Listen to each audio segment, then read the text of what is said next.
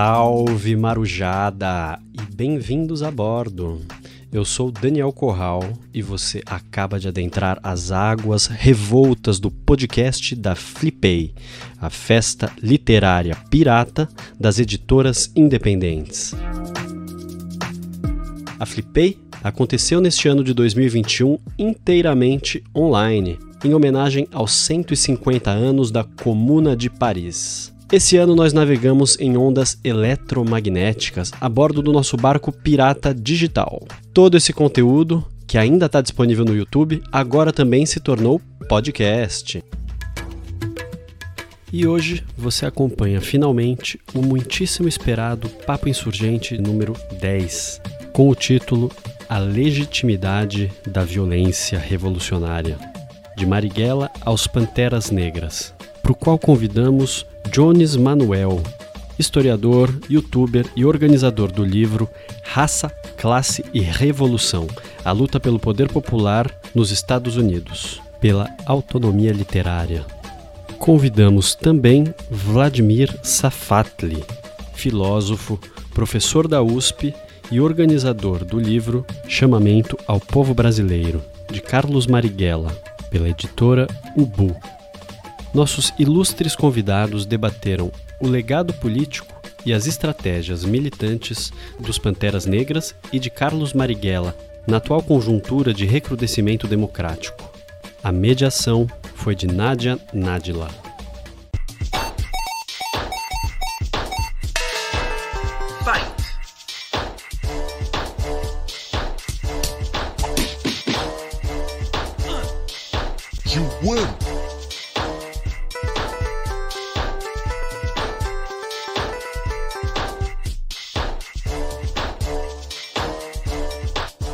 Noite a todos, a todas, a todes. Sejam muito bem-vindos e bem-vindes aos Papos Insurgentes pós-Flipei. Né? E hoje a gente está aí com esse tema que é muito relevante para a gente, principalmente nesse momento dessa nossa conjuntura, esse momento que a gente vive é, aqui no Brasil, né, que é para falar sobre a legitimidade histórica da violência revolucionária de Marighella aos Panteras Negras, eu me chamo Nádia Nádila, eu sou é, advogada, sou socioambientalista, sou militante do movimento negro, é, fui responsável também aí pela escrita da orelha é, do livro Raça, Classe e Revolução, a luta pelo poder nos Estados Unidos, que é um dos livros que vão ser debatidos hoje. E eu gostaria né, de apresentar aqui para vocês os dois convidados que vão debater essa mesa hoje, que é o Vladimir Safatli e o Jones Manuel. Né? O Vladimir Safatli, ele é filósofo, professor de filosofia da USP e é organizador do livro Chamamento ao Povo Brasileiro, de Carlos Marighella, né, que é, é da editora Ubu, que foi publicado ano passado, e o Jones Manuel, que é historiador, YouTube e organizador do livro Raça, Classe e Revolução, a luta pelo poder popular nos Estados Unidos, né, da autonomia literária, que também foi publicado ano passado. E aí eu vou explicar um pouquinho né, como é que vai ser essa metodologia. A gente vai ter 15 minutos para cada um dos convidados. Né, vamos começar pelo Vladimir e depois e quem já quiser é, fazer as perguntas, a gente depois vai separar um tempinho ali, uns 30 minutos, é, para os convidados responderem algumas perguntas. E eu vou deixar aí a fala já inicialmente, né? Sejam bem-vindos. É eu fico realmente muito grata por esse convite. São duas pessoas que eu acompanho, conheci o Jones pessoalmente, acompanho muito o Vladimir, então estou muito grata por esse convite de participar, até porque quem me conhece sabe que eu é, o Partido dos Panteras Negras né, me inspira muito na minha construção diária enquanto militante. Então, eu vou deixar a fala aí um pouquinho agora com vocês. Bem, primeiro eu gostaria de agradecer o convite que me foi feito para fazer parte dessa mesa, me desculpar com todos os colegas pela, pelo imprevisto da semana passada, é, e também agradecer a generosidade de todos por ter aceito, aceito remarcar essa mesa. Agradecer também aí a presença do Jones, o Cauê, que organizou tudo isso. Eu gostaria de começar, na verdade, a minha fala com uma citação. Né? E a citação ela é a seguinte: Foram inúmeras as vezes em que repetimos que o desencadeamento de um golpe de direita seria guerra civil no país. ou que à violência dos golpistas responderíamos com a violência das massas. Como as palavras não coincidiram com os fatos, isso significa que não nos preparamos. Estávamos como antes em que o governo resistiria. Confiávamos que o governo resistiria. Nem ao menos denunciamos insistentemente o golpe de direita. Deixamos de chamar as massas à vigilância e não as alertamos para a eventualidade de uma resistência. A falta de vigilância, a ilusão de classe subsistem exatamente quando a liderança deixa de lado o estabelecimento de um plano tático marxista e não leva em conta a obrigatoriedade do princípio da retirada. Marxismo-leninismo é inteiramente avesso à concepção de que na luta de massas tudo se resume em avançar.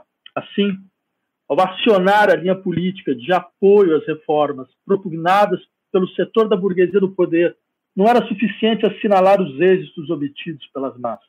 Tornava-se preciso, simultaneamente, alertá-las e organizá-las para a possibilidade de recuo da burguesia, uma capitulação ante a direita ou o desencadeamento do golpe militar, sempre na ordem do dia, quando o movimento de massas cresce a ponto de ameaçar o poder ou a ponto de levar a democracia a uma mudança de qualidade.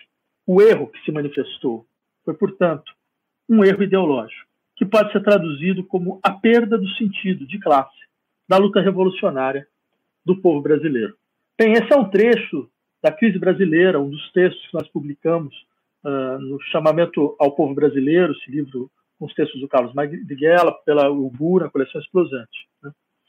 Eu acho importante começar com uma colocação como essa, pela sua brutal e radical atualidade. É muito evidente para nós como o Brasil é um país preso a uma espécie de compulsão de repetição. Uma compulsão de repetição que faz com que atores, setores e mesmo situações que pareciam, de uma certa forma, marcadas pelo, pela história, presas em um certo, uma certa descontinuidade histórica, possam voltar com uma atualidade absolutamente inesperada e, e radicalmente forte. Isso é importante quando a gente vai falar sobre a questão da legitimidade da violência revolucionária, no caso brasileiro, já que eu fiquei de discutir sobre a questão da Marighella, né, porque é muito evidente que nós poderemos caracterizar o nosso país como um país caracterizado como o espaço de uma contra-revolução preventiva permanente, como já dizia o Florestan Fernandes. Isso significa entre outras coisas, e talvez esse momento histórico que é o nosso demonstre isso, ele tenha ao menos a virtude do fim das ilusões, né, da da necessária ah, consciência da impossibilidade de operar com certas ilusões que foram legadas e herdadas por esse período pós-ditadura militar. Né. Se é de fato, então, que nós vivemos em uma contra-revolução preventiva permanente, então há de se entender de uma vez por todas que os períodos de, digamos, democracia parcial que nós conhecemos, esses períodos de democracia geograficamente organizada, eu digo geograficamente organizada porque nós sabemos muito bem qual é o limite do que nós chamamos, o que, o que se chama normalmente de democracia brasileira. O limite que ela consegue onde ela consegue chegar no seu ponto mais avançado é simplesmente uma certa garantia de preservação democrática em espaços geográficos de condomínio, espaços geográficos nos quais eh, são as zonas sul das cidades, das grandes cidades, e que 10 quilômetros depois, que num, numa, num deslocamento radical certo? De, de, de, de, de espaço no qual certas classes habitam, a democracia desaparece. Porque não é possível falar em democracia no lugar onde tem desaparecimento de corpos, onde tem uh, diz respeito à inviolabilidade eh, da, da, da, residência privada das pessoas e onde tem uma função miliciana da polícia. Então, nesses períodos de democracia geograficamente organizada, eles são nada mais, nada menos do que momentos de desmobilização política e momentos de reacomodação de setores provisórios. E provisórios seria muito importante insistir nesse aspecto, provisórios de integração de integração às promessas de conciliação do capitalismo global. Provisórios porque isso dura muito pouco tempo. Esses períodos, eles foram feitos na nossa história para se desagregarem e para durarem curtos momentos de uma década, duas, no máximo. Né? de 84 até 2014, 2015. Ou seja, eu insistiria nesse aspecto para salientar que o lugar natural do Brasil é a guerra civil. É uma guerra desdobrada a partir da natureza própria às relações de um país que, como dizia o Celso Furtado, se criou a partir de um experimento econômico. Foi um experimento econômico antes de ser um vínculo social. Um experimento econômico ligado à, à, generalização extensiva do latifúndio escravagista primário exportador. E nós sabemos muito bem como essa célula econômica elementar, ela constitui uma certa vida social que é marcada, antes de qualquer coisa, por uma distinção ontológica brutal entre dois modos de subjetivação, dois destinos para os sujeitos.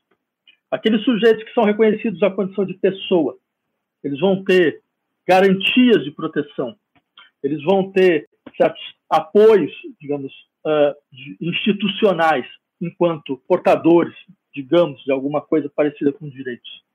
Enquanto aqueles sujeitos que vão ser jogados à condição de coisa, né, e a coisa fundamental aqui, a figura do escravo, que mesmo depois do ocaso dos latifúndio escravista permanece como modelo fundamental de, de organização da vida social, esses, eles não têm nenhuma, nenhuma, nenhum lugar em qualquer macroestrutura de proteção social. Dependem de microestruturas extremamente heróicas, mas frágeis, né?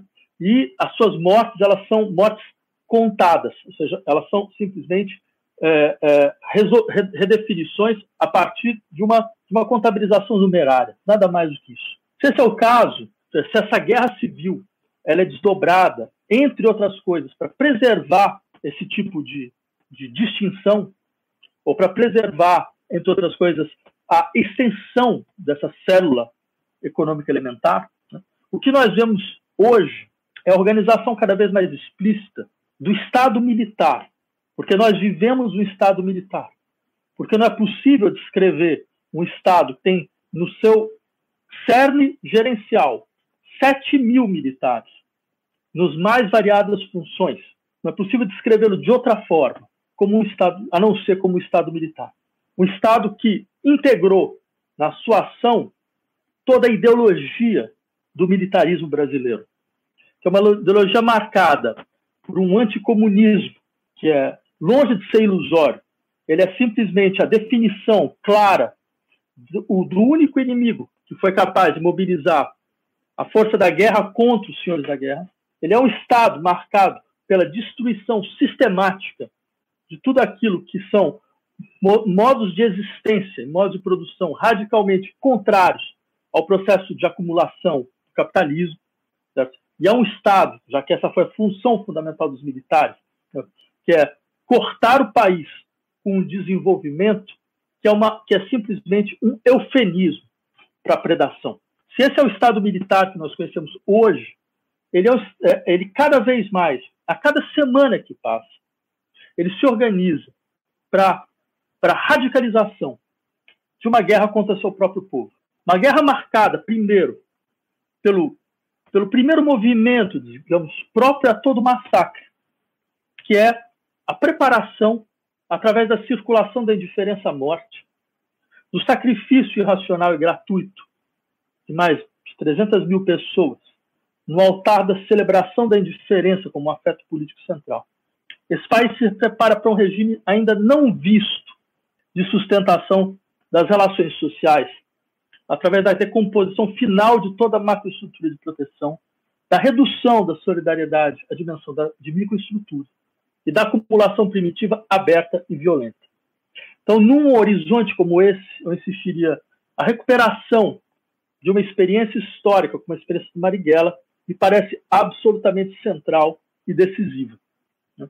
Até porque, é sempre bom lembrar, o capitalismo, na sua estrutura fundamental, é uma organização da guerra.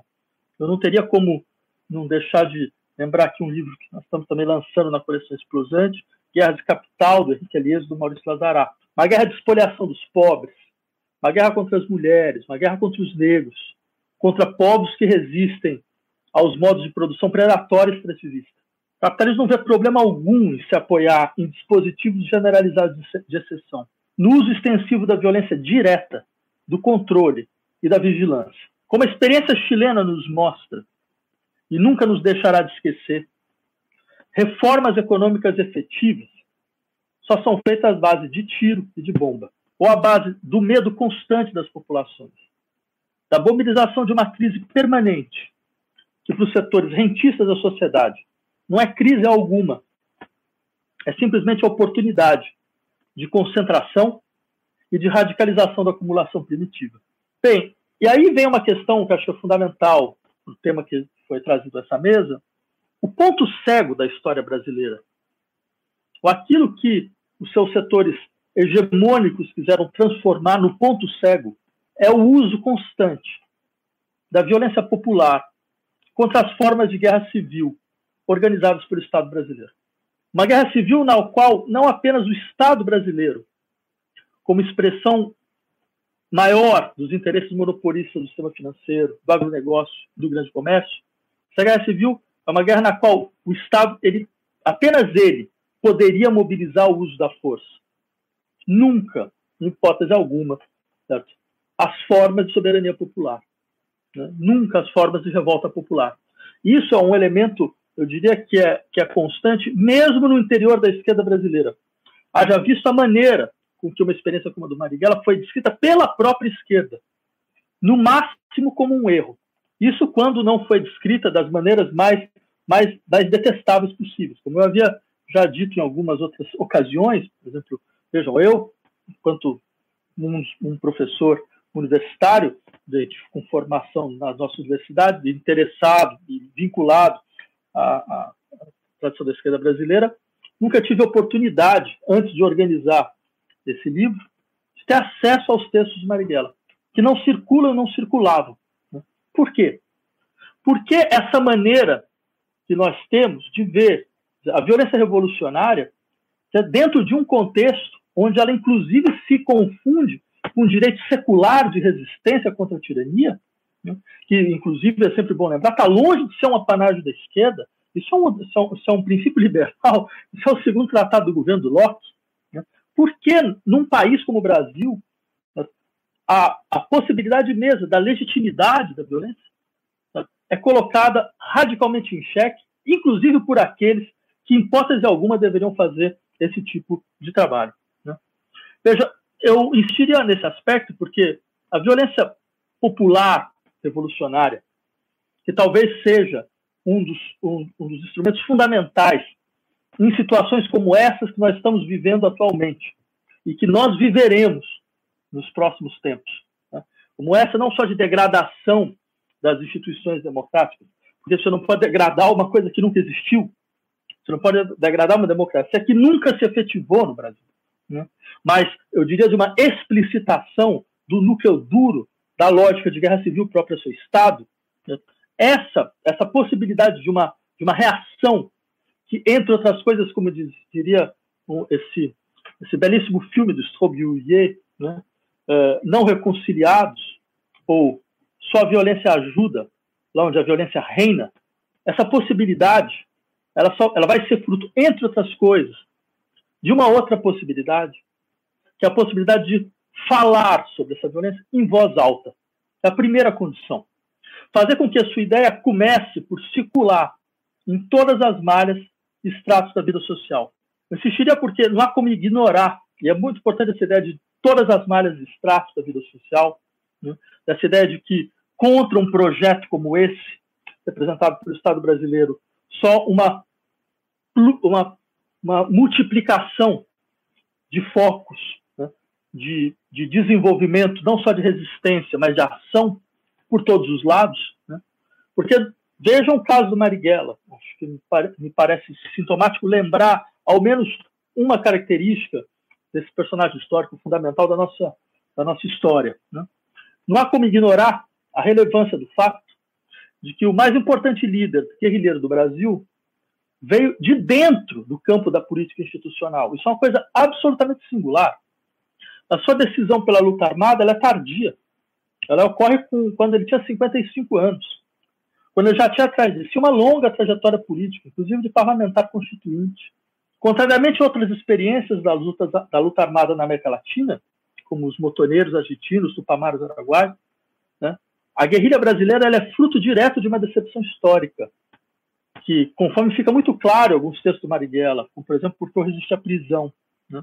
Casos como o argentino, por exemplo, são uma espécie de radicalização dentro da estrutura do populismo, do peronismo, o que levou à produção de uma peculiar guerrilha peronista revolucionária, não se pode dizer. Só a situação brasileira ela foi fruto da decepção com a possibilidade de operar transformações efetivas no interior desse espectro conciliatório, que é próprio ao populismo. Talvez seja o, o nosso modo natural de incorporação das outras lutas sociais. Por isso, seria interessante lembrar como se trata de uma opção pela luta armada por subtração. E essa opção ela não é a primeira escolha do Marighella, nem a sua escolha mais natural, mas ela é a consequência necessária da experiência histórica, da explicitação do esgotamento de outras vias disponíveis e do sufocamento dos horizontes. Porque, como se costuma dizer, toda ação contra o governo ilegal é uma ação legal. Era isso. Obrigado. Muito obrigada, Vladimir. Eu acredito agora, né, a gente dá continuidade, é, que a gente está falando aí de um guerrilheiro brasileiro, agora falar um pouco também do que foi ali os movimentos ali é, do Partido dos Panteras Negras, a Coalizão Arco-Íris e diversos outros. As pessoas ouvem muito falar do Partido dos Panteras Negras, mas poucos sabem sobre o restante, né, as outras organizações que tinham ali o, a população branca e pobre dos Estados Unidos, os porto-riquenhos. Vou deixar um pouco essa fala aí, esse tempo com o Jones. Qualquer coisa, eu quero falar alguma coisinha também. Salve, pessoal. Boa noite. É, agradecer demais o convite. É um prazer estar dividindo esse espaço com o camarada Vladimir, com a camarada Nádia. Nádia, inclusive, que uma das últimas atividades que eu participei antes de iniciar a pandemia foi em Brasília, quando a gente se conheceu em fevereiro de 2020. Saudades, Brasil sem pandemia. Veja, é, existem vários prismas para a gente abordar como os Panteras Negras pensavam a violência revolucionária. Né? É, de maneira mais geral, eu queria colocar três pontos teóricos no maior nível de abstração, por assim dizer, para a gente ir debatendo e pensando conjuntamente. Primeiro ponto: usar ou não a violência revolucionária não é uma escolha subjetiva e arbitrária. Os Panteras Negras partiam de um pressuposto de que a violência é um elemento constitutivo da ordem burguesa racista nos Estados Unidos e que se expressava como longa duração histórica frente à população negra. Vamos lembrar que os Estados Unidos se constituem enquanto nação num processo de independência nacional frente à Inglaterra, e nesse processo de independência nacional, a escravidão não é extinta, pelo contrário. A escravidão é ampliada e a República Americana, formada pela independência, tem por décadas seus presidentes enquanto proprietários de escravos. O que, inclusive, enseja uma reflexão, essa ideia de que no Brasil as ideias estavam fora do lugar, porque aqui os liberais defendiam a escravidão, como se na Inglaterra e nos Estados Unidos não defendessem, cuidado, não é bem por aí. Então, veja, você tem uma população negra que a partir da independência dos Estados Unidos, a escravidão é mantida e ampliada, chegando inclusive ao seu auge, número de pessoas escravizadas. O processo de, de fortalecimento de um Estado étnico-racial, né, com ideia de superioridade, supremacia branca, porque vamos lembrar que a partir do momento que os Estados Unidos se emancipa da Inglaterra, não só a escravidão é mantida e ampliada, como o extermínio contra os povos originários, chamados genericamente de peles vermelhas, se desanda, né? A chamada marcha para o oeste, os filmes de faroeste que a gente vê, um processo de embelezamento a partir da indústria cultural daquele que foi um dos maiores extermínios da humanidade, com números variando entre 18 a 20 milhões de povos originários exterminados. Dado, inclusive, que, curiosamente, a nossa amiga Hannah Arendt esquece de citar no livro dela da Revolução, ou sobre a Revolução, quando ela faz uma comparação entre a Revolução Francesa e a Revolução Americana, ela diz que a Revolução Americana foi uma revolução pacífica, né? E que a Revolução Francesa é que redundou em violência e totalitarismo, especialmente a partir do período jacobino. Aí ela esquece, ó, da manutenção da escravidão, que é por si um sistema de dominação fundamentado na violência mais extrema e brutal, e do extermínio dos povos originários. A partir da, do fim da escravidão, com a Guerra Civil eh, Americana e o processo de reconstrução nacional, é montado um regime de apartheid e de supremacia racial. Um regime de apartheid que, inclusive, do ponto de vista histórico, durou mais que o regime de apartheid da África do Sul. Se a gente for fazer uma datação oficial a partir dos institutos jurídicos de formação do regime de apartheid. E ainda que esse apartheid fosse vigente nos estados do sul e não oficialmente nos estados do norte, nos estados do norte a população negra também estava sujeita a regime de segregação racial, ainda que não respaldados em estruturas jurídicas. Então, quando você pega a história dos Estados Unidos, desde a época das 13 colônias, até o período dos Panteras Negras, a gente está falando de mais de 300 anos de dominação ininterrupta e formas brutais de exploração e opressão contra a população negra, que você tem continuidades e rupturas na forma de opressão, mas a opressão é um contínuo histórico. Então, quando os Panteras Negras falam de violência revolucionária, eles não estão partindo de uma escolha abstrata, porque tem alguns debates é, é, que circulam aqui na esquerda brasileira que parece que violência revolucionária é tipo escolher a cor da roupa, a cor da blusa, né? Não, escolha azul, escolha vermelho. Sabe, o debate dos Panteras é que o opressor, a classe dominante, tinha na violência reacionária de manutenção da ordem um elemento fundamental das suas técnicas de dominação e de poder. Portanto, não é uma escolha ética, subjetiva e abstrata se a gente vai usar ou não a violência revolucionária, a violência defensiva das classes oprimidas e exploradas. Está posto pela realidade. A dimensão da ética socialista entra na normalização do uso da violência. Então, em nome da, em nome da violência revolucionária, não vale tudo. Atenção. Existem princípios éticos socialistas, revolucionários, comunistas, como quiser chamar, no uso da violência revolucionária. Mas o uso ou não da violência é um dado posto pela realidade. E esse dado posto pela realidade se, conf se configura ainda mais porque nas formas de dominação burguesa racista dos Estados Unidos, a classe dominante não prescindia de violência, isso é lógico, só que a população negra era um alvo preferencial de violência. Então, hoje em dia, enfim, está muito em moda o uso da categoria do Aquile Bember de necropolítica, mas já no documento da Internacional Comunista, tese sobre a questão racial do começo dos anos 20, a Internacional Comunista colocava três características fundamentais do racismo. Uma era que o racismo legitimava um processo de recrudescimento da violência estatal e do uso dilatado da violência contra a população negra em particular. De tal sorte que o processo de armamento dessa comunidade negra para a luta política, para além do objetivo de tomada do poder, tinha uma dimensão de sobrevivência imediata. Tanto que o nome oficial é Partido dos Panteras Negras para a Autodefesa da Comunidade. Percebe? O Partido dos Panteras Negras surge como um processo de autodefesa contra a violência policial, unipresente diária, tal qual é no Brasil, inclusive, atual. Então, note, para além da dimensão objetiva da estratégia política, de que não é uma escolha arbitrária das classes exploradas se vão usar ou não a violência revolucionária, está posto no real, isso também não significa fazer fetichismo da violência, porque, por exemplo, o militarismo foi um problema dentro dos Panteras Negras, porque o uso da violência revolucionária também não se confunde com militarismo ou fetiche de formas de ação armada descoladas do movimento de massas. É um tema que a gente pode desdobrar, inclusive, no debate. A dimensão do uso da violência revolucionária tem um caráter defensivo de sobrevivência imediata para dar um break ou reduzir o ritmo de extermínio dentro das comunidades negras dos Estados Unidos. E um terceiro elemento, esse fundamental, e aqui eu vou deixar uma provocação que é para ter uma polêmicazinha, porque sem polêmica não fica divertido, né? Veja, os Panteras Negras, com o debate que eles faziam sobre a dominação burguesa racista nos Estados Unidos, inclusive chegando a comparar a comunidade negra com a colônia ocupada, numa pegada parecida com o debate que Fanon fazia nos Condenados da Terra. Fanon, que inclusive estava na lista de leitura de formação política dos Panteras Negras, os Panteras faziam um debate teórico, com agitação e propaganda, questionando a ideia dos Estados Unidos como terra da democracia e terra da liberdade.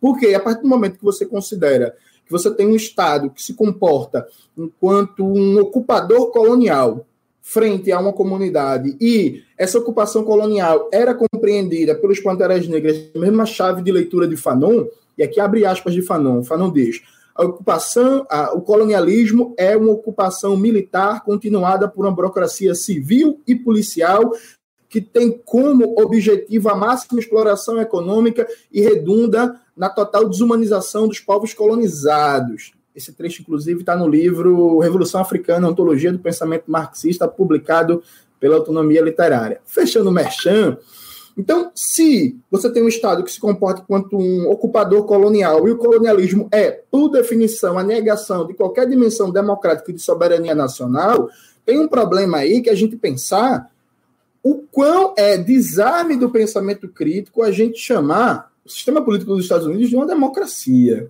Porque, note bem, qual é, qual é a ideia dos Panteras? A ideia dos Panteras é que não fazia sentido, dentre outras coisas, fazer um debate sobre o integracionismo liberal, a ideia de que era possível fazer reformas dentro do sistema para amenizar o racismo, partindo do pressuposto que, um, não existe capitalismo sem racismo e é impossível superar o racismo dentro do capitalismo, bebendo diretamente da reflexão do último Malcolm X, o Malcolm X, depois que volta de Meca, está rompido com a nação do Islã, se aproxima do marxismo e morre defendendo o socialismo, ainda que não morra marxista, mas morre defendendo o socialismo. Atenção aí, um pessoal aí meio pós-moderno, identitário, Malcolm X morre defendendo o socialismo se aproximando dessa reflexão e também da ideia de que, para os Panteras Negras, o discurso mais integracionista, liberal dos setores do movimento negro não tinha um fundamento objetivo na realidade. E por que eu falo isso?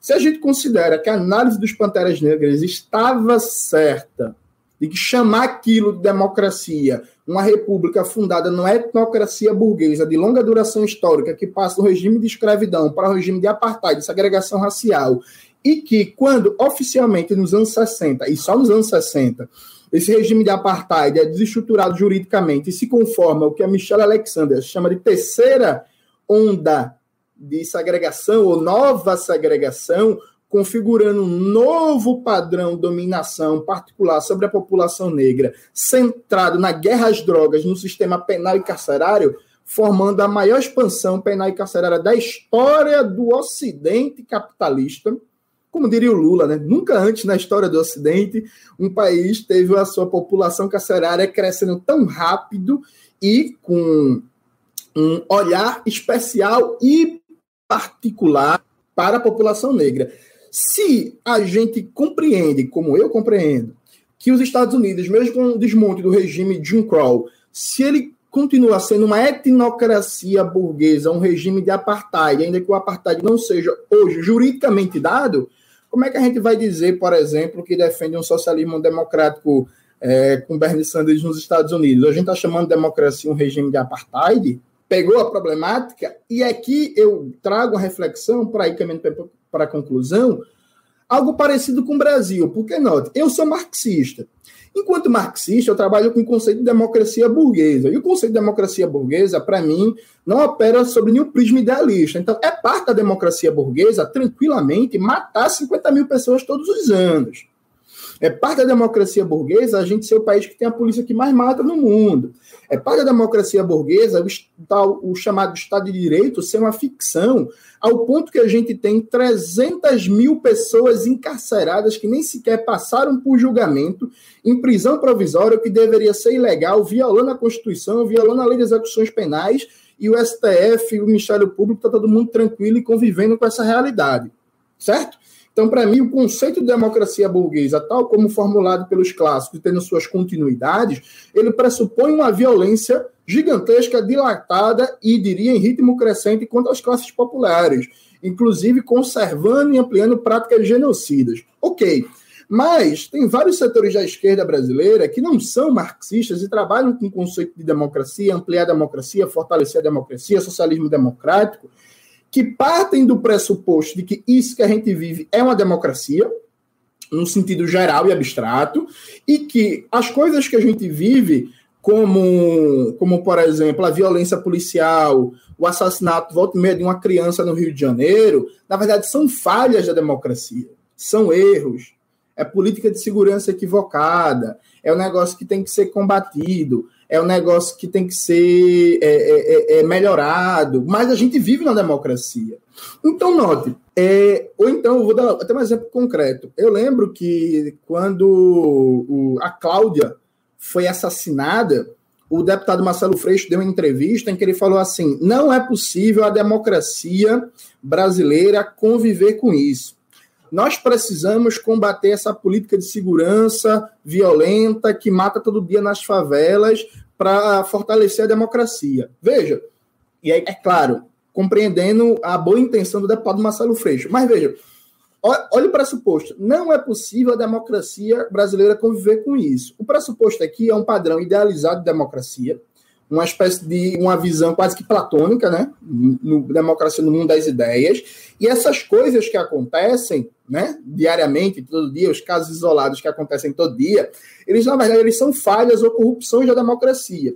E que em algum momento a gente vai corrigir quando tiver uma conjuntura eleitoral melhor, uma correlação de forças melhores e tal. Mas viva a democracia. Nesse sentido, a violência estrutural onipresente e que é fundamental no processo de reprodução do capitalismo e da dominação burguesa no Brasil, ele é um, como diria Marx no 18 Brumário, ele é uma batata num saco de batatas. Ele não tem consequência teórica. Então, a despeito dessa violência existir desde o começo do capitalismo, tomando formas históricas diferenciadas de acordo com as fases de acumulação do capitalismo, etc., mas está aí desde o começo, né? Está aí desde o começo, muda a forma histórica, mas tem uma continuidade fundamental, uma continuidade na ruptura. A gente raciocina como assim, não, é democrático, mas tem que democratizar mais, tem que mudar a política de segurança, mas é democrático.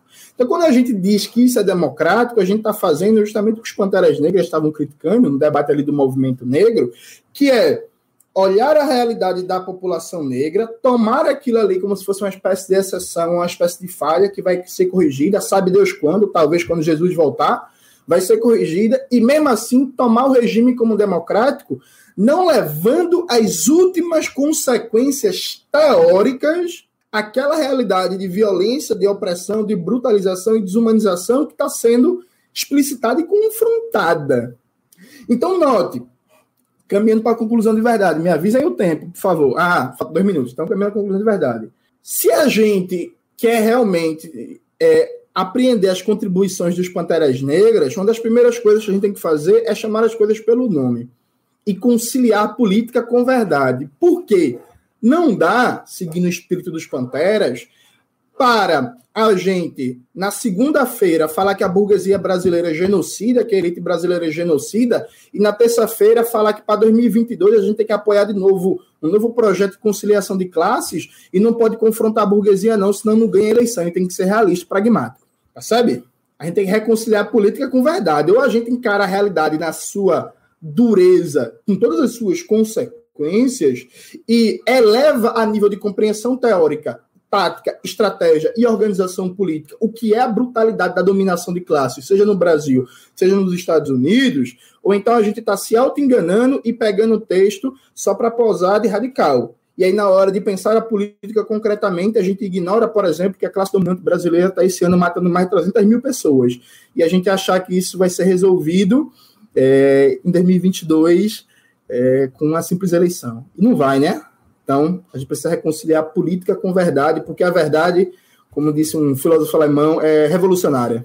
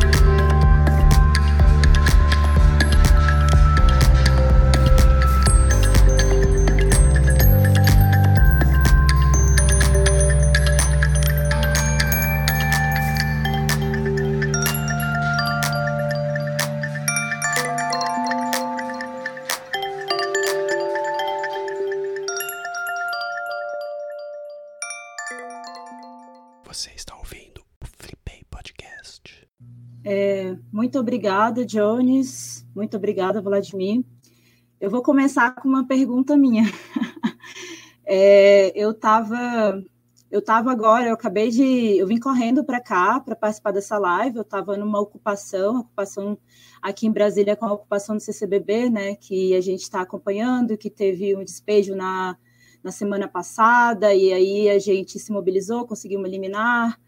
É, e aí essa liminar a gente conseguiu reconstruir os barracos, reconstruir a escolinha, e aí agora a gente acabou é, ontem teve uma decisão do STJ, né, um atalho jurídico que foi tomado aí pelo governo aqui do Distrito Federal, e aí acabou que a, essa liminar caiu, né? E aí agora a gente está, hoje a gente estava lá no mutirão terminando o que a gente estava fazendo. É, e a minha pergunta, na verdade, ela tem a ver, eu tenho refletido muito, né, quando me chamaram para mediar essa mesa sobre violência revolucionária, eu fiquei pensando nesses espaços que a gente constrói que estão fora da perspectiva da esquerda, assim, né? Fora do que da militância, eu posso dizer assim, né? Dentro desses espaços de debates. É, e eu tenho pensado muito como conseguir dialogar com a classe trabalhadora, com a, com a classe trabalhadora, dialogar com as pessoas, sabe, nos espaços que a gente está. É, eu tenho observado é, por exemplo, onde eu moro, né, que é uma área de periferia aqui do Distrito Federal, eu tenho observado que, que eu moro no lugar onde o, meu condomínio é meio de classe média bem baixa, né, então a galera tem uma condição financeira um pouco melhor.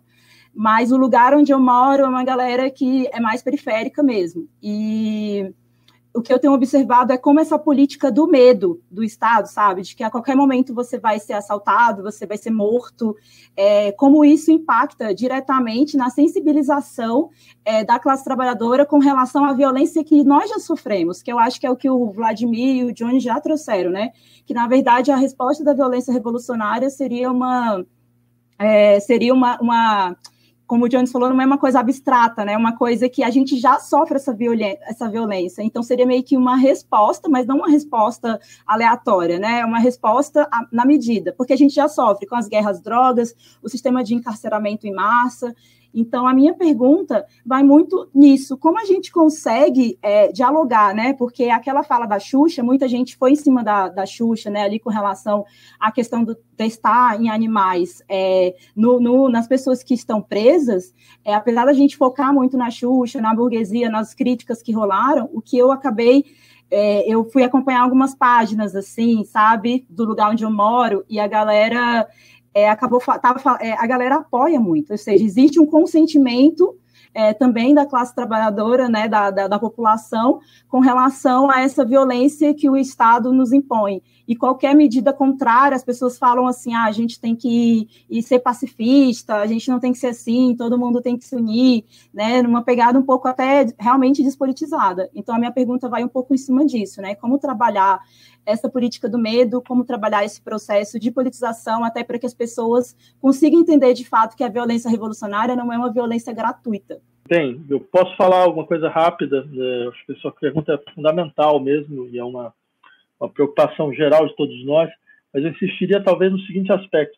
Eu me pergunto se a questão é, fundamental é mesmo uma questão de diálogo, quando você levanta, bem, como é que a gente faz para dialogar com esses setores? Eu, eu eu talvez tenha dificuldade de entender o que diálogo faz no interior dessa discussão. Porque quem diz diálogo diz, entre outras coisas, por exemplo, procura de um melhor argumento, crença de que é possível persuadir e convencer a partir de uma questão de definição de argumentos, né? Eh, de estrutura de causas e efeitos, sendo que talvez o problema seja, seja, seja deveria ser colocado de outra maneira, né? Que mais do que quais são as condições para que nós possamos desenvolver algum tipo de diálogo, como se tivesse uma espécie de gramática geral que todos podem, de certa maneira, traduzir seus medos, suas, suas tensões uh, no interior delas, e com isso a gente consegue co conversar numa espécie de grande conversação. Mas a questão é o, o que, é que tipo de, de, de, de afeto é necessário mobilizar para que, nós, seja possível retirar certos setores de, de certos tipos de paralisia. Então, acho há, há uma questão do modelo de intervenção, que é importante. Pode ser abstrato dentro desse contexto, mas eu insistiria, debates dessa natureza, eles sempre vão ter essa natureza, essa, característica mais ou menos abstrata. Por quê? Porque você tem uma multiplicidade de situações que exigem é, dinâmicas muito concretas, no sentido de que elas são dificilmente reprodutíveis em outras situações. Mas acho que um horizonte geral ele é importante. Esse horizonte parte do, do, do fato de que quem está do nosso lado não está nessa posição porque, gente, porque não, não foi objeto de um diálogo racional adequado. Porque isso vai sempre ser alguma coisa quase da ordem de uma espécie de iluminismo uh, de base que nós poderíamos levar a, a certas pessoas se nós conseguimos dialogar direito. Acho que o problema talvez não seja exatamente esse, seja, existe um certo circuito afeto que prende certas pessoas em certas posições. Como, como, des, como desativá-los? Como destituí-los? O que, que, se deve mobilizar nesse contexto? É, e eu acho que essas discussões sobre, por exemplo, a, a questão da violência revolucionária tem, entre outras coisas, um, uma caracterização importante, que é, num contexto de, de sentimento de impotência generalizada, que acho que é um, um, elemento importante nessa paralisia, é o sentimento de que há uma impotência completa, né? porque as formas possíveis de, de, de, discussão, de debate não estão, e de convencimento estão interditadas, ela lembra, entre outras coisas, que, que a, a força é, é, um, é um argumento político. A, a força é fundamentalmente um argumento político. A força, ela, ela, a, a força usada ou a força, de, de uma certa maneira, uh, colocada como uma possibilidade. Então, há toda uma questão que eu acho que a esquerda brasileira jogou mesmo para fora do seu horizonte. É a esquerda mais legalista que existe, né, você pode encontrar em toda a América Latina. E o resultado, bem, o resultado está aí. Tem um problema. Né? E um problema que precisa ser encarado enquanto tal. Telegraficamente, três coisas. Telegraficamente não, WhatsAppamente, né? Porque não existe mais telégrafo, enfim. É veja, primeiro, existe um racionalismo prático na classe trabalhadora que é muito inteligente. Porque, note, militância no Brasil pressupõe perigo. Muito perigo. O Brasil é o país que mais mata jornalistas na América do Sul. O Brasil é o país que mais mata lideranças camponesas na América Latina. O Brasil, Aliás, na, na, na, América Latina a gente ainda perde para a Colômbia, em líderes camponeses. O Brasil é um dos que mais mata líderes indígenas na América Latina, o Brasil é um dos que mais mata líderes sindicalistas na América Latina, etc, etc, etc, etc. Então, militância no Brasil pressupõe perigo. Então, primeira coisa, é preciso mostrar força e capacidade de defesa, inclusive, para a classe trabalhadora em vários momentos organizativos, percebe? Então, eu só um exemplozinho, quando eu comecei minha militância, eu tentei ser líder comunitário da minha comunidade, né? Me candidatei a líder comunitário. Não estava ainda organizado em partido e tal, fui individualmente. Eu sou nascido e criado na favela da Borborema, prata da casa, como fala o pessoal no futebol, e eu fui ameaçado. Eu tive que tirar meu time de campo, tive que desistir da candidatura de moradores, porque o cabo controlação de moradores está lá há 20 anos, ele vende toda eleição um apoio da comunidade, faz o esquema de compra de voto, todo mundo sabe, já saiu em jornal, já saiu não sei o quê, ninguém mexe. TSE, opa, não vi, não vi, não sei o quê e tal, tá lá. Então percebe, é, perceba, é, vários trabalhos políticos com a classe trabalhadora, especialmente seus locais de moradia, exigem força, exigem capacidade de proteção, exigem certa estrutura. E isso também não se cria sem uma relação de confiança, porque, veja, é uma lógica lógica muito inteligente da classe trabalhadora. Você está lá na sua comunidade, você trabalha, em média, 8 horas por dia, leva 2 horas para ir para o trabalho, 2 horas para voltar, são em média 12 horas de hora de trabalho. Aí chega um menino lá, nunca foi na favela na vida, entregando um panfleto e dizendo assim: vamos para a rua brigar comigo, porque eu, que nunca vi aquele menino, que trabalho, passo 14 horas por dia na rua trabalhando, cansado, fudido, lascado, sem dinheiro, menino em casa perreando, marido em casa fazendo merda, não sei o quê, porque eu vou sair de casa para uma pessoa que eu nem conheço. Então você precisa estabelecer uma relação de confiança, de cooperação e de ação política, porque uma das coisas que os Panteras Negras fizeram foi temas de assistência social, como elemento de politização, organização, inserção de massas. Aqui no Brasil tem uma coisa meio interessante, que é tipo do caráter de classe média de várias organizações de esquerda, que quando a gente pensa em trabalho comunitário, a gente só pensa em cursinho para vestibular. Veja, cursinho para vestibular é importante. Agora tem uma gama muito ampla de formas de ação de massa que a gente nem sequer considera. E, e se pá, inclusive, às vezes pensa de forma preconceituosa como se fosse assistencialismo.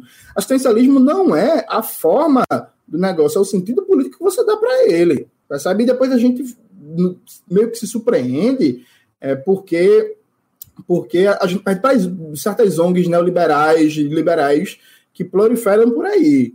Então, veja, militância pressupõe confiança, pressupõe um trabalho cotidiano, diário, duro, cansativo, chato, porque quando você tem um trabalho respeitado na favela, na comunidade, tá? até o crime respeita você, ninguém mexe em você, não. Você cria um respaldo ali que é diferente, que é diferenciado, percebe? Inclusive, na época que eu fui candidato a moradores, não aconteceu nada, porque eu tinha um cursinho para vestibular na favela, junto com outro amigo. Para além de ser prata da casa, eu era conhecido dentro da favela como professor que estava ajudando as crianças a não sei o quê, sair das drogas, ir estudar, ir para a universidade e tal. Então, sabe, tem uma dimensão ali que não é só chegar lá e atirar nos outros, não. As, as pessoas sabem das consequências políticas das coisas, da capacidade ou não de gerar revolta, enfim, é, fazem cálculos políticos também. Eu acho que tem uma terceira dimensão também, que é a prioridade. Porque, não, Nádia, a pandemia, e eu não vou dizer que a pandemia tem um lado bom, foi o que o Lula falou, não, mas veja, a pandemia ela abriu uma janela de oportunidades que é o seguinte, para inserção comunitária de organizações de esquerda gigantesco. Porque o Estado brasileiro se deserdou das suas obrigações, né? De garantir alimentação, de garantir é, kits de higiene e tal, tal, tal, tal, e a gente teria uma oportunidade única de fazer trabalho de maneira sistemática em favelas, de estabelecer uma relação de confiança, de cumplicidade, de penetração social. É incrível como as organizações de esquerda brasileira, embora tenham feito muita coisa, fizeram abaixo do necessário, especialmente vocês consideram, você considera que tem dinheiro, estrutura. Percebe? Esse era o momento da gente ter turbinado de influência de massa. Não foi o que aconteceu. E isso vai desde as organizações grandes, de centro-esquerda aí, de mais dinheiro e estrutura, que eu não preciso falar o nome, todo mundo sabe quem é, até as organizações menores de esquerda radical revolucionária, que, embora tenham feito, ao meu ver, todas fizeram abaixo do necessário. Todas. Esse era o momento de girar todo o dinheiro, toda a estrutura, toda, toda. Mas foda-se a eleição ano que vem. Toda, toda, toda a militância, tudo que a organização tiver ao seu alcance, para fazer um trabalho sinistro de apoio às comunidades e isso ia ter consequências políticas de longo prazo gigantesco. Aí depois o pessoal quer inventar roda para disputar espaço para as igrejas evangélicas. Ele não fala o básico, né? E aí não tem muito mistério, não, percebe? Acho que esses três elementos é, é, é, é, é dizem muito sobre a prática das esquerdas, e eu gosto muito desse termo que o Vladimir usa, esse iluminismo meu purio, que é essa coisa que é isso, porra. A gente acha a tendência achar que as pessoas vão pela beleza dos nossos argumentos. Os argumentos eles são importantes, evidentemente. Agora, porra, bicho, sabe? Hum, e, até porque, inclusive, como diria o grande Altsé, é, se você chegar para um trabalhador, trabalhadora, dizer que ele é explorado, Primeiro, você ter as pessoas como otário, né? as pessoas sabem que são explorados. O X da questão é por que se é explorado e como superar a exploração. Mas que pessoas são exploradas, elas sabem. Então você chega com uma abordagem política que o seu discurso é dizer assim, meu irmão, você é explorado. Sabe? e aí não é surpreendente que o resultado daí seja zero, né? Muito obrigada. Eu acredito que é isso mesmo. Quando eu falo diálogo, eu falo no diálogo nessa perspectiva que o Jones traz, que é essa perspectiva de trabalho de base territorial. É que eu uso muito diálogo, porque hoje eu fiquei pensando que eu fiquei lá conversando com as famílias, e vai conversa, vai, vai, vai. E é ali que a gente vai ganhando as pessoas, e elas vão entendendo um pouco mais do que a gente está levando, do que, que a gente está construindo ali, do que, que é essa importância é, do trabalho comunitário, né? Dessa, desse se ver como comunidade, se ver como coletivo e não apenas a partir do seu próprio individualismo. Gente, eu vou agora fazer as perguntas que a galera enviou para a gente, né? Porque senão eu vou fazer um monte de perguntas sozinha. A primeira pergunta, é, eu vou fazer duas perguntas que é da mesma pessoa, que é, eu vou fazer uma rodada de três, tá? É, como fazer a luta revolucionária hoje? O que seria a luta revolucionária em 2021? Essa pergunta é do Antônio Costa Freitas. É, o que seria a luta revolucionária em 2021 quando comparado ao que foi no período do Marighella? A pergunta 2 é como lidar com os sistemas de vigilância e repressão invasivos e violentos como os de hoje e é que, é, que é, também é do Antônio. E a terceira pergunta é do Exxon, talvez eu esteja falando errado, mas é o Exxon Vinícius Dantas, que a pergunta dele é para o Safatli, é como você vê a necessidade da existência de um partido revolucionário para dirigir toda essa energia revolucionária quando ela surgir. Eu acredito que essas três elas se complementam bastante. Não sei se vocês conseguiram pegar também. Repete a segunda, por favor, Nádia. Que eu não, a segunda é como lidar com sistemas de vigilância e repressão invasivos e violentos como os de hoje. Bem, o que, significa a luta revolucionária de 2021? Qual, qual a diferença entre esse horizonte e o horizonte Marighella? Eu diria que uh, me parece que o tipo de, de diagnóstico que Marighella fornece é um diagnóstico que tem uma atualidade brutal. Então, a atualidade brutal não seria por acaso, porque, em última instância, os atores são os mesmos do processo. Chega a ser algo da ordem mesmo do, como eu já dito, da compulsão absoluta de repetição. São mais ou menos os mesmos atores, são mais ou menos os mesmos discursos, o que demonstra, entre outras coisas, que nós estamos vivendo uma segunda fase do regime militar. O regime militar ele não foi vencido, ele conseguiu se preservar durante esses 30 anos de Nova República haja visto a maneira com que a, a, a dita Constituição de 88, Constituição dita cidadã, ela preservou radicalmente toda a estrutura de segurança nacional que tinha sido construída na, eh, na Constituição de 1966. Né? Ela preservou em larga medida, inclusive, a possibilidade, das, o, o, o papel quase moderador das Forças Armadas no interior da estrutura institucional nacional. Está lá o artigo que define, afinal de contas, como as Forças Armadas elas são guardiãs, em última instância, do que seria a ordem. Ser, podem ser chamadas por qualquer força, caso essa ordem, sempre de maneira completamente opaca, seja colocada em questão. Né? Bem, eu insisto nesse aspecto porque, se isso é verdade, se é verdade que nós temos, na verdade, uma, no fato, uma continuidade de um processo que ele se suspe ele foi suspenso, ou pelo menos ele, ele, ficou subterrâneo, ele não ficou totalmente evidente a partir de 84. Não é que a, não é que a, que a ditadura acabou, ela, ela, ela operou no subterrâneo e ela, ela paulatinamente agora volta, inclusive com, com riscos de, de uma volta explícita. Então, se é assim, eu diria a, a, a base do, do, argumento todo ele volta, volta em circulação também, e não só volta à base do argumento, como também as dificuldades que, que já aconteceram à, à época. O problema de, quer dizer, a maneira com que o Marighella pensava, entre outras coisas, bem, essa luta ela tem que começar do campo. Né? A ideia deles era, era, em última instância, fazer, fazer expropriações bancárias para que a luta pudesse se desenvolver no campo. Só que o que aconteceu foi que, com, com, a, com o fato de, da, da, do, do sequestro do embaixador norte-americano, né? Porque é sempre bom lembrar, a estrutura da Aliena era uma estrutura que tinha um, um, uma característica autonomista mais ou menos interessante, que era que era a, a, a, ninguém precisa de autorização para fazer uma ação revolucionária, ou seja, você não tinha uma definição central, então você as pessoas envolvidas elas fazem as ações e a estrutura ela se ela se implica na ação. Só que o detalhe é que você teve alguém que resolveu ter a ideia fantástica de sequestrar o embaixador norte-americano. E isso colocou to toda a organização no, no, no, num patamar que ela não conseguia responder. Então foi daí que a coisa ela, ela se desagrega, entre, entre outras razões. Então, quer dizer, esse, esse movimento né, e todos os elementos, todo, todas as dificuldades desse movimento, todas as dificuldades, elas, elas, se colocam de novo. Só que eu acho que aí vem uma questão bastante interessante.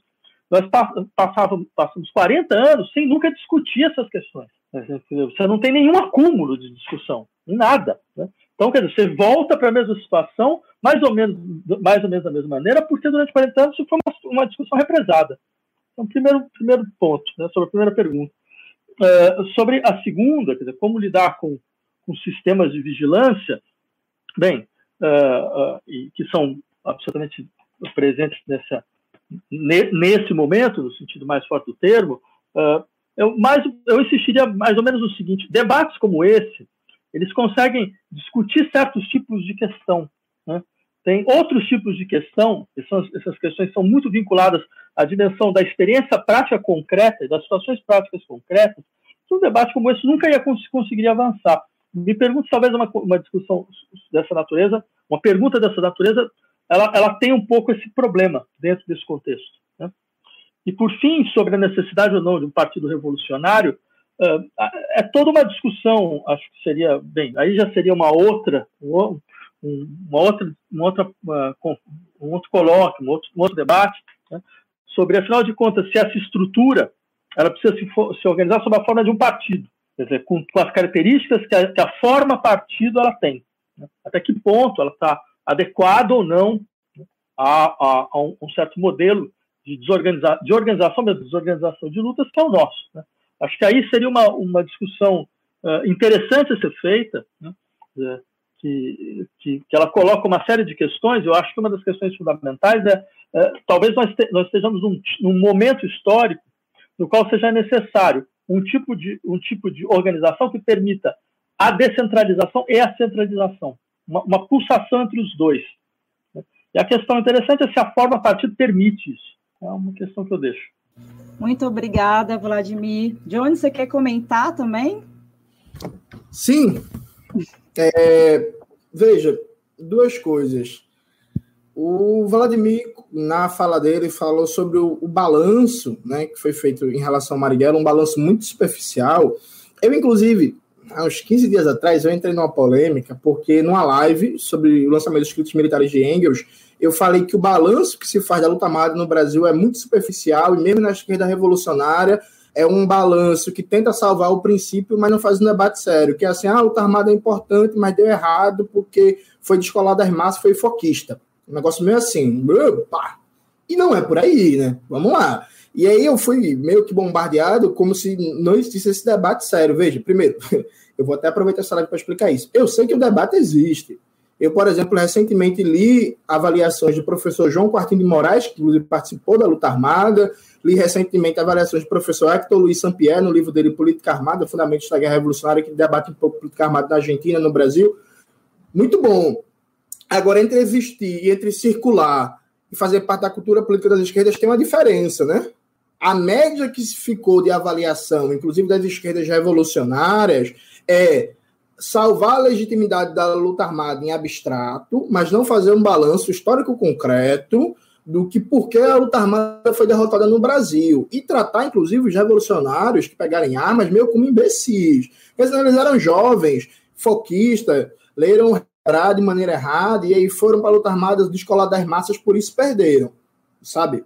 O negócio não é por aí. Inclusive, fica a recomendação para quem está assistindo a gente, o professor Wilson Barbosa, que participou da organização do Marighella. Ele deu uma entrevista para a revista Ópera recentemente, que ele faz um debate sobre essa memória que se construiu sobre a luta armada, que eu gostei bastante, entrevista muito polêmica, circulou bastante, tem mais de 10 mil visualizações, em que ele questiona a memória que a gente construiu e a necessidade de rever essa memória e esse balanço. A partir desse princípio, eu falo o seguinte: veja, eu acho que é, a luta revolucionária hoje ela continua tendo três pressupostos fundamentais. Primeiro, é um pressuposto de negatividade total da ordem dominante, o que não significa não disputar políticas públicas, não disputar reformas, mas significa que a perspectiva não é reformar a democracia burguesa, não é ampliar a democracia burguesa, não é democratizar o capitalismo, é superar, destruir, como na tese clássica leninista, a destruição do Estado burguês. Acho que é por aí. Uma segunda coisa é perceber que é impossível romper a dependência num, sem romper com o capitalismo. Então, o Brasil não deixa de ser um país dependente e subdesenvolvido a partir de política econômica de desenvolvimento. Não existe possibilidade de um projeto nacional de desenvolvimento de capitalismo autônomo sem romper com as cadeias do imperialismo e os domínios do monopólio estrangeiro. Ainda que existem margem de, margens de manobra que muda de conjuntura em conjuntura, é, então, para o governo Lula pegou uma conjuntura muito melhor de boom das commodities e conseguiu ter uma margem de manobra de política econômica. Essa conjuntura acabou, não vai voltar, inclusive. E a própria capacidade de, de, de manejo da política econômica foi reduzida nos últimos anos, né?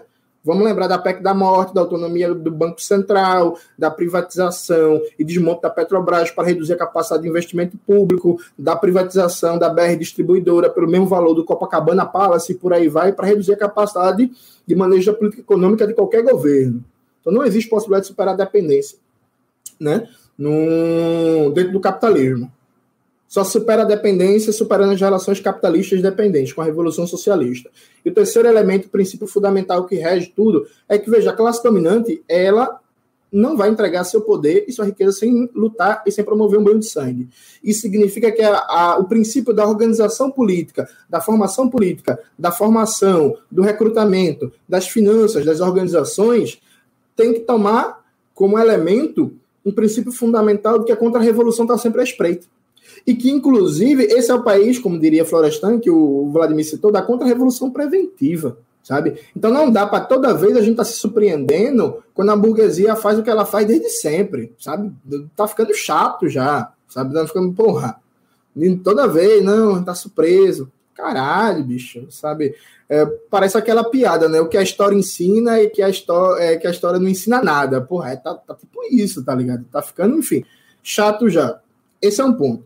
O segundo ponto é que, evidentemente, eu discordo do Vladimir em relação à, questão do Partido Revolucionário. Eu acho que o Partido Revolucionário dá para cumprir esse papel, agora eu acho que a gente tem que superar esse fetiche do único Partido Revolucionário. Né? Essa coisa meio século XX, que cada país tem um partido revolucionário, que é a razão, é quase que a razão hegeliana da história, que vai fazer a revolução, todos os outros partidos são reformistas, revisionistas. Vamos lá, né? Acho assim, acho que passou, inclusive até pela própria complexidade, tamanho e diferenciação regional do Brasil. Imaginar um partido que tem a capacidade de tocar uma luta revolucionária com penetração de massa de norte a sul, do Amazonas ao Rio Grande do Sul, sabe? parece meio irreal para o que é a história brasileira, porque nenhum partido na história do Brasil conseguiu essa penetração. Nenhum. Nem os anarquistas, nem o PCB no seu auge, nem o PT no seu auge. Então, sabe, eu acho que a gente tem que pensar enquanto bloco histórico com a multiplicidade de organizações revolucionárias e sujeitos revolucionários e que a gente tem que dar um jeito de conviver numa unidade na diversidade sem se matar. É muito importante, né? A gente não pode se matar de novo. E aí, enfim, pensar a conformação desse bloco histórico. Sobre a vigilância, veja, a vigilância a questão é bem simples. É, existem protocolos, cuidados básicos de segurança que todo mundo tem que seguir. Tem muita gente que estuda, pesquisa, é muito bom nisso. O Takahashi, mesmo da autonomia literária, sabe muito bem debater isso. Vou até soltar o nome dele para abrir e ficar de olho nele. Agora, a gente não tem, não tem muito mistério, não. A capacidade do Estado burguês de vigilância é muito superior a qualquer coisa que a gente fazer e a proteção que a gente tem é respaldo de organização de massa. Como diria meu camarada Luizinho, a melhor proteção para um revolucionário é respaldo de massas. Quanto mais respaldo de massa a gente tiver, quanto mais inserção de massas a gente tiver, mais segurança a gente tem.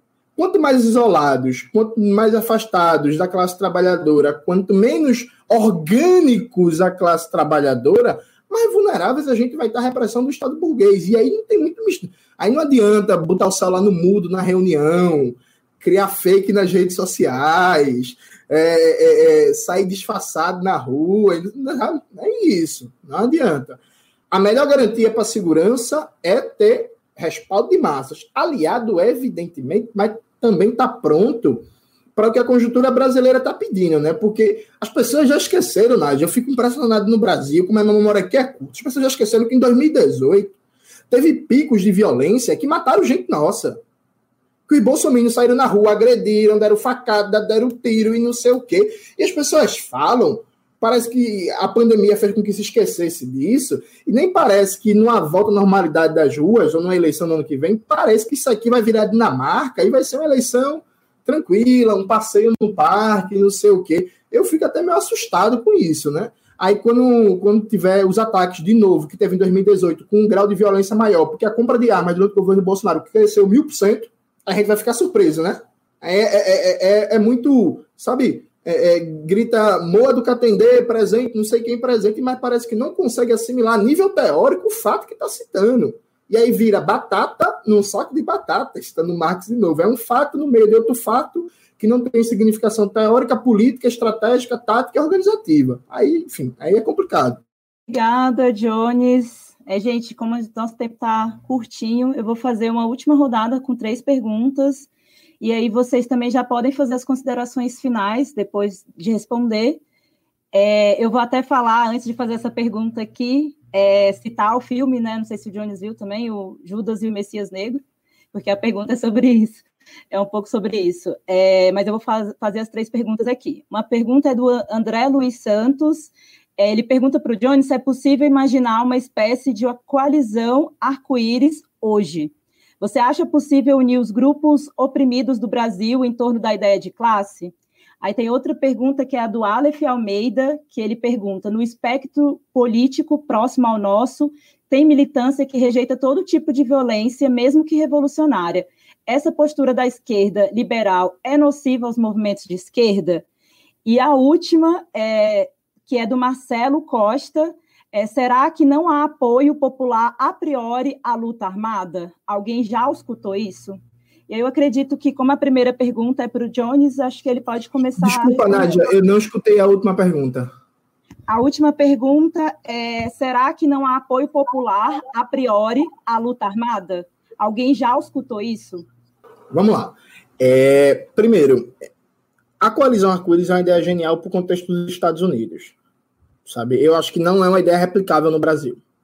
Né? E aí, enfim, teria que debater todo o processo de especificidade da configuração de raça, de, de raça no Brasil, a relação raça-classe, raça-identidade, classe trabalhadora, etc, etc, etc. Mas eu não acho que não é uma ideia replicável no Brasil, ainda que o princípio de unidade da classe explorada numa relação transracial, ainda que preservando o protagonismo político do setor negro da classe trabalhadora, dadas suas especificidades, é algo a ser materializado no Brasil. Mas a forma da, da coalizão arco-íris, eu acho que não. Eu acho que é uma especificidade muito grande dos Estados Unidos, do próprio processo de formação da classe trabalhadora, do setor da classe trabalhadora negra dos Estados Unidos, de maneira bem rápida e bem simples. Sobre a violência revolucionária, veja, eu acho que tem três questões aqui rápidas. Primeiro, a internet ela deu voz a um certo fetichismo militarista da violência. Né? Então, o que mais tem certas, algumas organizações aí, inclusive, que usam o discurso fetichista da violência como forma de recrutar jovem. Especialmente as organizações aí que se dizem maoístas e tal, e aí ficam recrutando jovem em universidade dizendo que está montando uma guerrilha no campo. Eu, quando eu era da universidade, Nádia, eu lembro que na época do movimento estudantil tem uma organização, que eu não vou falar o nome, que ela recrutava jovem, atraiu o jovem, dizendo que fazia treinamento de guerrilha. Sabe? Essa é a lógica do fetichismo maluco. E todo mundo sabia onde é que era a fazenda, onde é que era o lugar. Um negócio louco, assim. Um negócio totalmente irresponsável. E não era nem treinamento de guerrilha. Eles davam uns tiros com uns 38 velhos, mas a polícia poderia muito bem bater, prender todo mundo, enquadrar a lei de segurança nacional e já era. Todo mundo sabe, inclusive, todo mundo, movimento estudantil sabe. Então, assim, existe um fetichismo meio maluco da violência, uma ideia, inclusive, é, que foi que, que, que existiu no começo da Internacional Comunista, que é assim, a violência como despertar das massas. Então, se organizar um pequeno grupo que for destemido e for para a violência, e as massas verem aquele pequeno grupo indo para a violência, as massas vão despertar como se fosse uma espécie de sono, e elas vão seguir. É uma coisa meio blanquista. Né? Então, veja, isso é a primeira coisa, isso tem que ser superado. Inclusive, não só um, um, uma certa cultura de um fetichismo da violência, um fetichismo militarista, como é, é, é, a coisa tão tosca que se define o conteúdo revolucionário ou não de um programa por ter armas ou não. Quando é possível ter um programa reformista de armas na mão. As Farc, historicamente, da Colômbia, era uma organização revolucionária de armas na mão que tinha um programa reformista. Historicamente, desde sempre, o discurso das Farc foi pegamos arma na mão porque não tem possibilidade de conseguir reformas estruturais com uma oligarquia colombiana.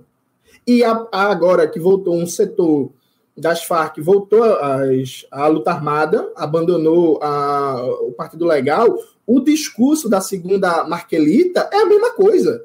Que eles voltaram a pegar em armas porque é impossível conseguir reforma agrária com essa classe dominante. Então é pegar em armas para negociar. Do jeito, o zapatismo, atenção, viu?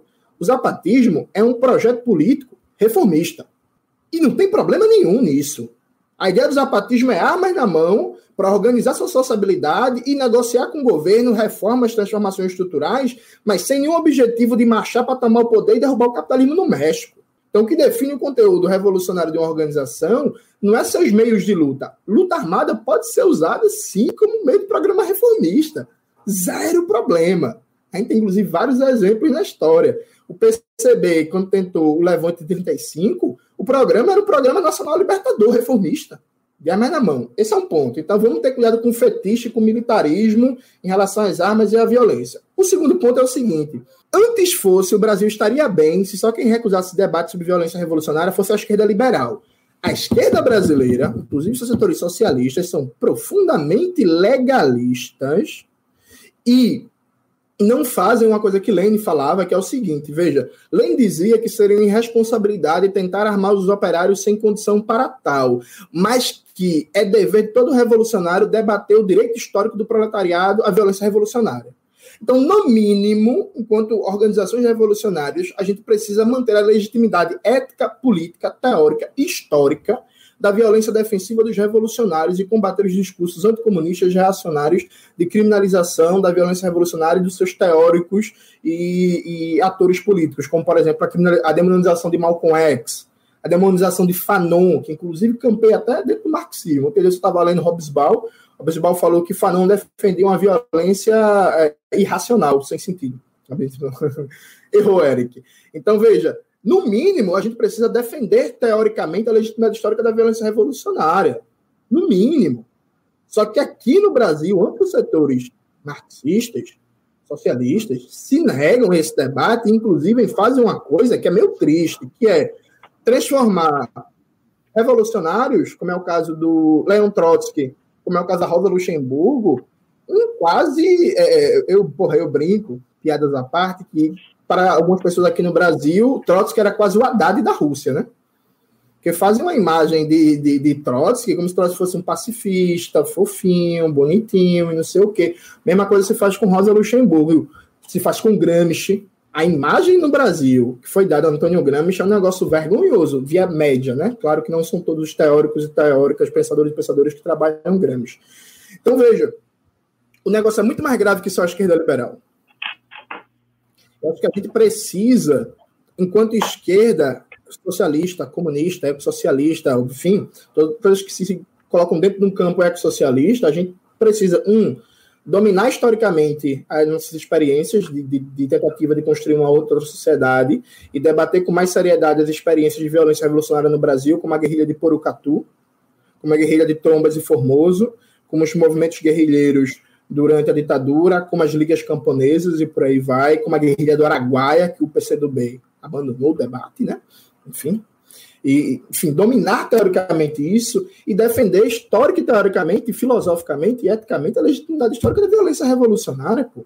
Porque se a gente não tem condições de partir para uma ofensiva revolucionária hoje, e a gente não tem, a gente precisa, no mínimo, criar uma cultura política e que não seja um drama moral e que não seja um drama ético pensar na reação do oprimido, que é o mínimo, assim, sabe? O mínimo do mínimo do mínimo do mínimo. Que isso não seja um drama moral e ético. Isso é um drama moral e ético. Para a, a, aqui tem um concurso de genro na hora ideal, que é assim, quanto, quanto mais prestígio, quanto mais espaço, quanto mais fama a pessoa vai ganhando, a pessoa fica mais domesticada, o discurso fica mais democrático, some referência à revolução. É um negócio incrível. Estou falando isso pensando no nome, mas não vou citar, não. Mas quem pegou, pegou. Então, veja, é, é, é um negócio meio triste, saca? E aqui, concluindo de verdade, veja. Às vezes a gente pensa a revolução como uma espécie de surpresa, um raio em céu azul. Veja, a revolução ela não surge se a gente não trabalha as condições subjetivas políticas organizativas para situações revolucionárias. Então, se a gente não coloca em debate em reflexão, em circulação, a ideia de uma estratégia revolucionária, a revolução não vai surgir do nada da piora das condições de vida das massas, não. Saca? Tipo assim, a revolução é uma construção que pode dar certo ou pode dar errado, mas ela é necessariamente uma construção. Se a gente não constrói, ela não vem nunca. Simples e objetivamente. Se a gente não constrói, ela não vem nunca. Então, eu acho que é por aí, mais ou menos, que a, Coruja Dorme, e sim eu assisti o filme Judas e o Messias Negro, e nem parece ser um filme de Hollywood. É a primeira vez que eu vi Hollywood tratar bem uma história de um revolucionário. Acho que antes desse, só o filme do Stephen Soderbergh sobre o Che Guevara, mas aquele filme foi boicotado, não teve orçamento, foi uma confusão para filmar. Então é um filme quase que underground. Esse filme me surpreendeu. Nem esconder o marxismo. Dá até medo, sei lá. Muito obrigada, Jones. Eu também tive a mesma impressão sobre o filme eu fiquei super surpresa. Estava esperando uma coisa bem nada a ver com a história do Fred Hampton. E aí eu vou passar a palavra para o Vladimir, e antes de eu passar para ele também, só para lembrar aí, né, que o filme do Marighella também tá para estrear agora no dia 14 de abril, né? Então, agora é você, Vladimir. Ok, então primeiro eu queria agradecer uh, esse debate, acho que foi um belo debate, um debate raro, acho, entre nós e acho que a raridade desse debate ela diz muito né, sobre, afinal de contas, o tipo de situação na qual nós realmente nos encontramos. Eu insistiria que a, a discussão sobre a luta armada no Brasil ela sempre ficou marcada por uma certa melancolia de esquerda, que colocou sob o signo da revolução impossível, né? o signo da, do, do, do grupo uh, restrito, que não consegue ter nenhum tipo de densidade popular, né? e todo esse tipo, todo esse, esse horizonte, esse, esse tipo de fantasma, que é um pouco um fantasma intelectual por excelência, do isolamento, sabe, daquele do, do, da classe intelectual está isolada, então são os estudantes que estão isolados, conseguem chegar às massas, todo esse tipo de coisa. Eu diria, isso foi muito cômodo para a história da esquerda brasileira depois. Foi muito cômodo, porque a eliminou da, do, do, trabalho necessário de pensar, refletir, rever né, e estar tá preparada para situações como essa que nós estamos agora. Né? Então, nesse sentido, acho absolutamente central que esse debate seja retomado. Eu concordo uh, profundamente com o Jones quando ele diz: bem, é necessário criar uma certa cultura política que, nos, que não faça da luta mais um drama moral, né? até porque, mais uma vez, a questão da, do uso da violência em política não é uma questão de princípio. Eu acho um erro brutal alguém dizer, olha, eu sou por princípio contra a violência, eu sou por princípio a favor da violência. É, ela, ela não se coloca dessa, dessa natureza. Eu lembraria, até para sair um pouco do nosso horizonte tradicional, alguém, sei lá, um, um bispo anglicano, como Desmond Tutu, da África do Sul, que falava: olha, eu não, não tem como, num contexto como o meu, ser contra a violência. É impossível, é, é, é, material, é imoral, é imoral ser contra a violência num contexto como aquele. Né? Então, acho é, o tipo de discussão que se coloca, sei lá, uma posição filosófica de não violência, isso, isso é uma abstração absolutamente desprovida de sentido. Absolutamente desprovida de sentido. Há de se levar em conta situações concretas da tua maneira com que, é, com que é possível defender nas situações concretas, como se pode utilizar uh, algum, algumas aberturas institucionais, como não se pode utilizar em certas circunstâncias, e saber estar preparado para esse tipo de coisa. Há uma ampliação dos instrumentos de luta, que acho que está claro que a esquerda brasileira tem que ser capaz de fazer, e tem que ser capaz de fazer da maneira mais urgente possível. Porque o que nos espera nesses próximos tempos, e, nos, e não no médio prazo, em curto prazo, é algo cuja violência nós não conhecemos até agora. Nós não vimos até hoje algo como que se anuncia para nós, que é um modelo de violência que não, não é, vai ser agora só violência estatal, é violência estatal miliciana, com, com, organiza, com organizações duplas, entendeu? Tem, tem, a, força do Estado tem a força, e tem a força dispersa das milícias. Se mistura com a polícia, se mistura com, com, com setores fascistas da sociedade, com setores fascistas que, tão, que são interclasses, inclusive, certo? 30% da não existe 30% da população de classe média, então 30% que dá apoio ao, ao Bolsonaro, ele, ele, ele, passa por várias classes. Então, estar tá preparado a isso é uma obrigação nossa. E isso passa, entre outras coisas, acho que com atividades, ações como essa, quer dizer, essa discussão ela tem que parar de ser represada, ela tem que parar de ser represada, ela tem que parar de ser moralizada. Uh, e acho que a questão que o Jones levanta sobre o, o lado contrário, o fetichismo da violência, é uma questão fundamental. Ela tem que parar de ser moralizada e tem também parar de ser idealizada. Ela é um, uma discussão que tem que circular na sua, na, na sua, na, na, sua exigência concreta, imediata da situação brasileira atual. Que, que, que, faz com que ela deixe de ser uma, um problema histórico, que ela deixe de ser um, um problema filosófico e vira um problema político. Acho que essa é um pouco a questão que, a meu ver, fica nesse debate. Gente, então a gente está encerrando aqui é o nosso debate. Muito obrigada, Jones. Muito obrigada, Vladimir. É, eu só queria deixar uma frasezinha para fechar, é, que eu fiquei pensando enquanto vocês estavam falando, uma frase que eu gosto muito, que né, a gente tá, age contra a violência da burguesia, né, que nos violenta a cada momento. Mas tem uma frase é, do Partido dos Panteras Negras que eles falam que é, nós amamos todas as pessoas negras porque todo preto ou toda pessoa negra é um preto em potencial, né? Que é como se dissesse que toda pessoa ali no caso é um agente revolucionário. Então eles faziam o que faziam porque amavam as pessoas e eu acredito que essa é a perspectiva do que a gente constrói enquanto militância. Eu só queria dizer Olá, que todos Hã? Não, deixa eu só fazer só uma, propaganda, uma propagandazinha final.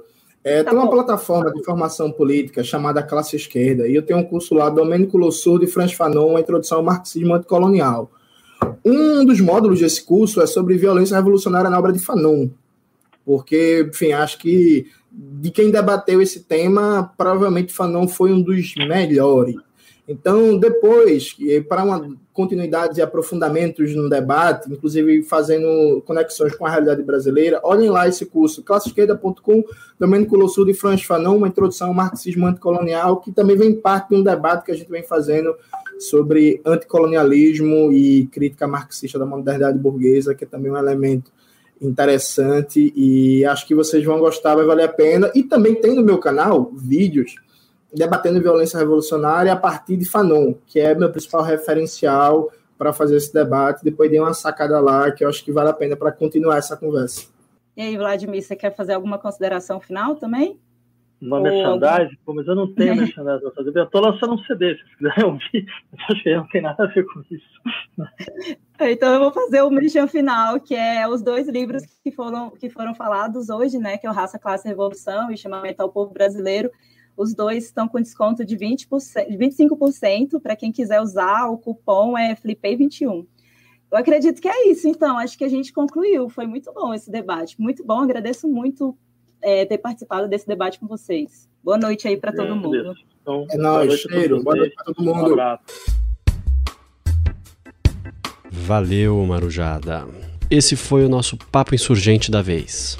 A Flipei 2021 foi uma realização da autonomia literária e de outras 103 editoras independentes com títulos incríveis que você descobre no nosso site flipei.net.br.